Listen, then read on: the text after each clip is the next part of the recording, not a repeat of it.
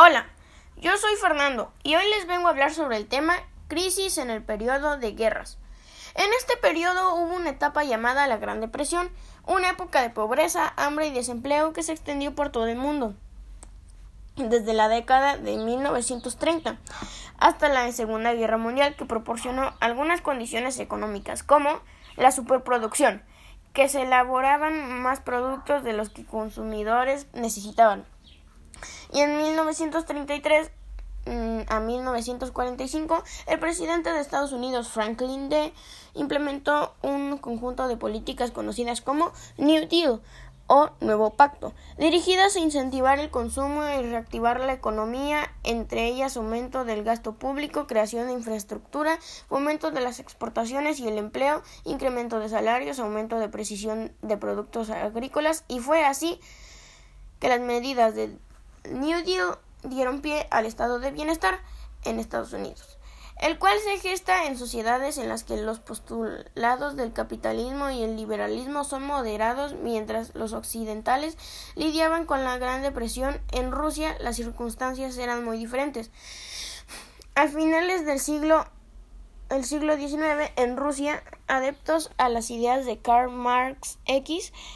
y Friedrich Engels fundaron el Partido Obrero Socialdemócrata que planteaba que la clase obrera debía encabezar una revolución para terminar con el zarismo. El partido estaba dividido en dos bandos, los bolcheviques, defensores de la Alianza Obrero-Campesina, liderados por Vladimir Lich, y los mencheviques moderados que proponían la Unión Obrera Burguesa y a finales de 1922 los bolcheviques fundaron la Unión de Repúblicas Socialistas Soviéticas, URSS, o Unión Soviética,